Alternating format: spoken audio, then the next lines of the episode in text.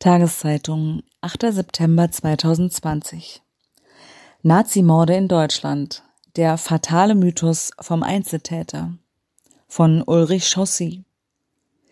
Auch 40 Jahre nach den Oktoberfestmorden nimmt die Justiz rechte Netzwerke nicht ernst. Ein Umdenken findet nur langsam statt. Killer des NSU leben zehn Jahre unentdeckt im Untergrund und ermorden Mitbürger aus Migrantenfamilien, weil diese keine Deutschen sind. Ein Neonazi exekutiert kaltblütig den CDU-Politiker Walter Lübcke, weil er sich für Geflüchtete einsetzt. Ein Antisemit scheitert nur knapp mit seinem Versuch, am Versöhnungstag Jom Kippur ein Massaker in der Synagoge von Halle anzurichten. Er will die Gottesdienstbesucher töten, weil sie Juden sind. Ein Rassist erschießt in Hanau auf offener Straße und in verschiedenen Lokalen zehn Menschen, weil er nur reinrassige Deutsche in Deutschland dulden will. Terror von rechts und mörderischer Antisemitismus und Rassismus sind in Deutschland im Jahr 2020 bittere Realität. Niemand kann das heute noch leugnen oder totschweigen. Aber das war nicht immer so. Es gab auch vor 40 Jahren solche Verbrechen, doch ihr Ursprung wurde verdrängt und uminterpretiert, mit fatalen Folgen. Sie wurden nicht aufgeklärt und sie wurden vergessen. Das erste judenfeindliche Gewaltverbrechen in Deutschland nach dem Ende des Nationalsozialismus fand im Dezember 1980 in Erlangen statt. Nur drei Monate nach dem rechtsradikalen Oktoberfestanschlag in München. Das Attentat von Erlangen ist anders als das Oktoberfestattentat mit zwölf getöteten Menschen weitgehend vergessen. Getötet wurden in Erlangen der jüdische Rabbiner und Verleger Shlomo Levin und seine Lebensgefährtin Frieda Pöschke. Der enge inhaltliche und personelle Zusammenhang des Erlanger Verbrechens mit dem Oktoberfestattentat hat sich erst in jüngster Zeit erschlossen. Das Bindeglied ist eine antisemitische Verschwörungstheorie aus der Feder des faschistoiden Milizenführers Karl-Heinz Hoffmann. Sie induzierte den tödlichen Hass im Kopf des mutmaßlichen Erlanger Täters Uwe Behrendt und trieb ihn zu dem Mord an dem Paar an. Der Doppelmord von Erlangen blieb auch nach einem längeren Gerichtsverfahren ungesühnt. Das Oktoberfestattentat ist mittlerweile als Ergebnis der wieder aufgenommenen Ermittlungen als rechtsterroristische Tat eingestuft und trotzdem bis heute nicht wirklich aufgeklärt. Ich fürchte, dass es in beiden Fällen dabei bleiben wird. Aus guten, schlechten Gründen. Sie sind im polizeilichen, justiziellen und geheimdienstlichen Umgang mit rechtsextremistischen Tätern und Taten zu finden. Zu meinen irritierenden Erfahrungen gehört, dass einige derjenigen, die für die Aufklärung der Verbrechen und für die Bestrafung der Täter zuständig waren, voreingenommen dachten und nicht ergebnisoffen nachforschten. Nicht politisch motiviert. Im Dezember 2014 verfügte Generalbundesanwalt Harald Range die Wiederaufnahme der Ermittlungen.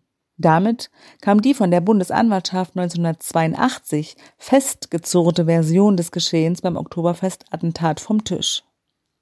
Den eingestellten Ermittlungen des damaligen Generalbundesanwalts Kurt Rebmann zufolge hatte der Attentäter mit der von ihm gelegten Bombe gar keinen politisch motivierten Terroranschlag im heißen Bundestagswahlkampf 1980 verübt. Nein, Gundolf Köhler, aktiv bei der völkischen Wiking-Jugend und der von dem Rechtsextremisten Hoffmann geführten Wehrsportgruppe, soll aus privater Verzweiflung Suizid begangen haben. Ausgerechnet inmitten der auf dem Heimweg befindlichen vorbeiströmenden Oktoberfestbesucher. Der Typus des Einzeltäters wurde von den deutschen Ermittlern, Staatsanwälten bei den Ermittlungen wie ein Golem aus Aktenpappmaché geformt mit Vulgärpsychologie verkleistert und auf die Terrorbühne gestellt. Solch ein Einzeltäter mag gelegentlich rechtsextrem schwadroniert und sich sogar so engagiert haben. Wenn er aber eines Tages in Aktion tritt, so tut er dies vor allem als allein vor sich hin tickende Zeitbombe mit unberechenbarer emotionaler Selbstzündung.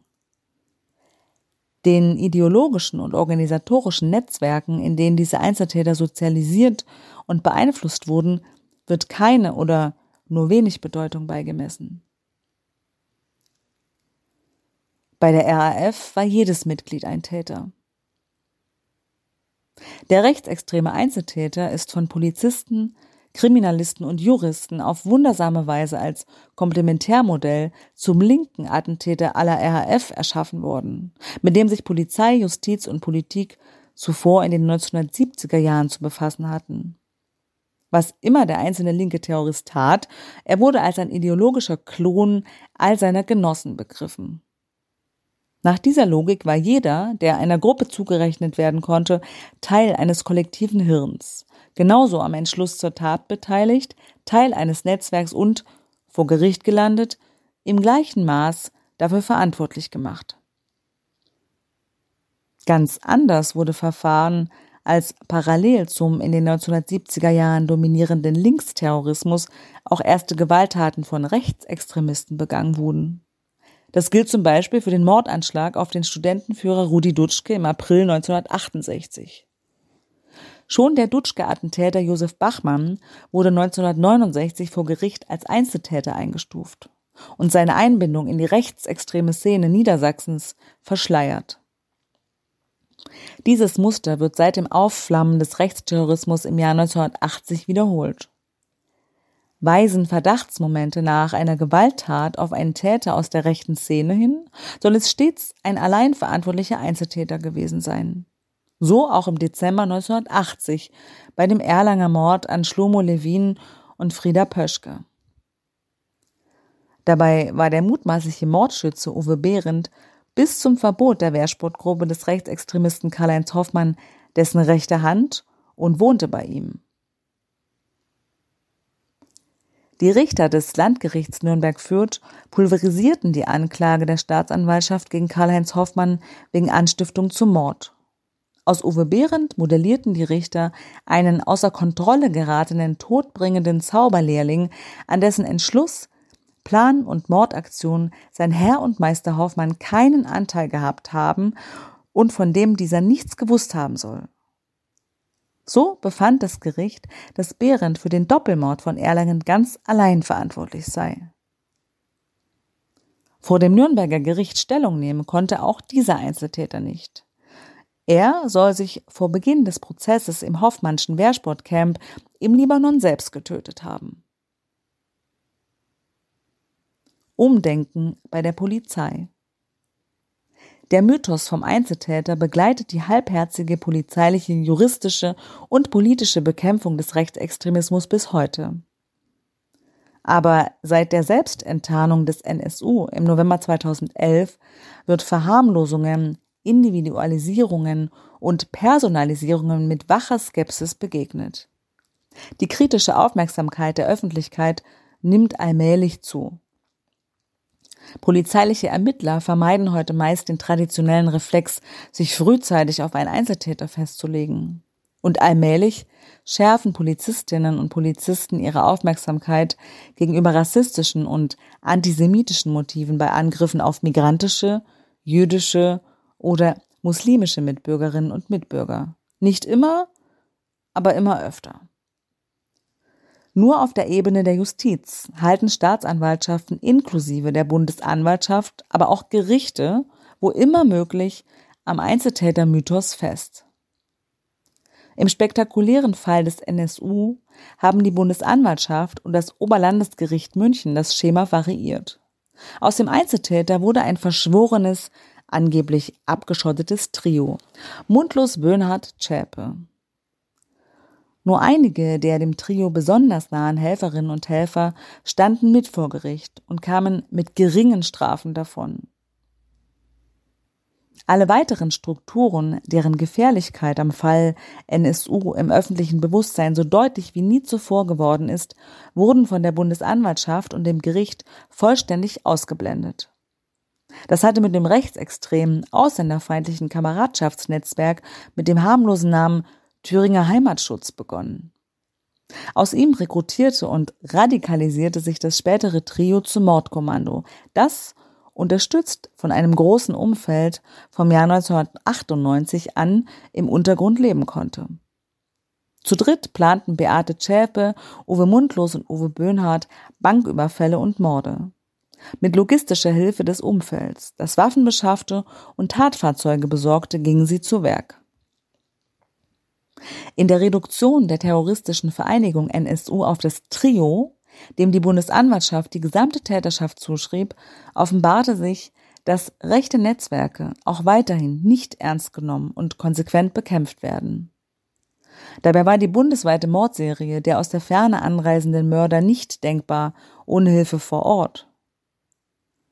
Die Polizei war den NSU-Tätern nach ihrem Abtauchen in Untergrund und noch vor dem Beginn ihrer Mordserie auf den Fersen, aber fasste sie nicht. Verfassungsschützer finanzierten den Aufbau des Thüringer Heimatschutzes und hatten damit von Anfang an V-Leute auch im Umfeld der später untergetauchten NSU-Aktivisten. Anstatt sie ausfindig zu machen, sie der Polizei zu melden und den Erfolg der Ermittlungen gegen das Trio zu befördern, warten sie die Szene und behinderten diese Ermittlungen. Der Einzeltäter neuen Typs.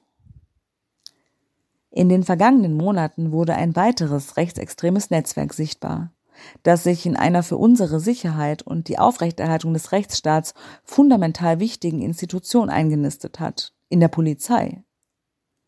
Nicht nur die Rechtsanwältin Seda Bascha Yildiz erhielt mit NSU 2.0 unterzeichnete Mails mit Morddrohungen, sondern auch Janine Wissler, die Fraktionsvorsitzende der Linkspartei in Hessen und ihre Parteikolleginnen Anne Helm und Martina Renner. Die dabei verwendeten persönlichen Daten der Betroffenen in Hessen bezogen die Drohschreiber, Drohbriefschreiber aus einem Frankfurter Polizeicomputer. Kurz zuvor hatten sich die Erkenntnisse über rechtsextreme Netzwerke im Kommando Spezialkräfte KSK der Bundeswehr so verdichtet, dass Verteidigungsministerin Annegret Kramp-Karrenbauer die Notbremse zog und sich veranlasst sah, mit der Auflösung des gesamten Verbandes zu drohen, in dem sich Zellen miteinander verschworener Rechtsextremer gebildet haben, die Waffen, Munition und Sprengstoff horteten und für den Tag X des Aufstands planen. Es ist nur ein schwacher Trost, dass in diesen Fällen heute begriffen wird, dass wir es tatsächlich mit vielen zu tun haben, die sich in schlagkräftigen Netzwerken organisieren und radikalisieren. Die Einzeltäter Sie gibt es auch und zusätzlich immer noch Einzeltäter neuen Typs. Sie müssen nicht mehr von einem operettenhaften, selbsternannten Wehrsportgeneral exerziert werden und sich dessen krude Verschwörungserzählungen angeeignet haben. Diese gibt es heute auch Freihaus per Internetanschluss samt Bauanleitung für Waffenteile aus dem 3D-Drucker. Dieser Text ist das gekürzte erste Kapitel des Buchs Das Oktoberfestattentat und der Doppelmord von Erlangen, wie Rechtsterrorismus und Antisemitismus seit 1980 verdrängt werden. Scheel Links Verlag, das jetzt in einer erweiterten und aktualisierten Auflage vorliegt.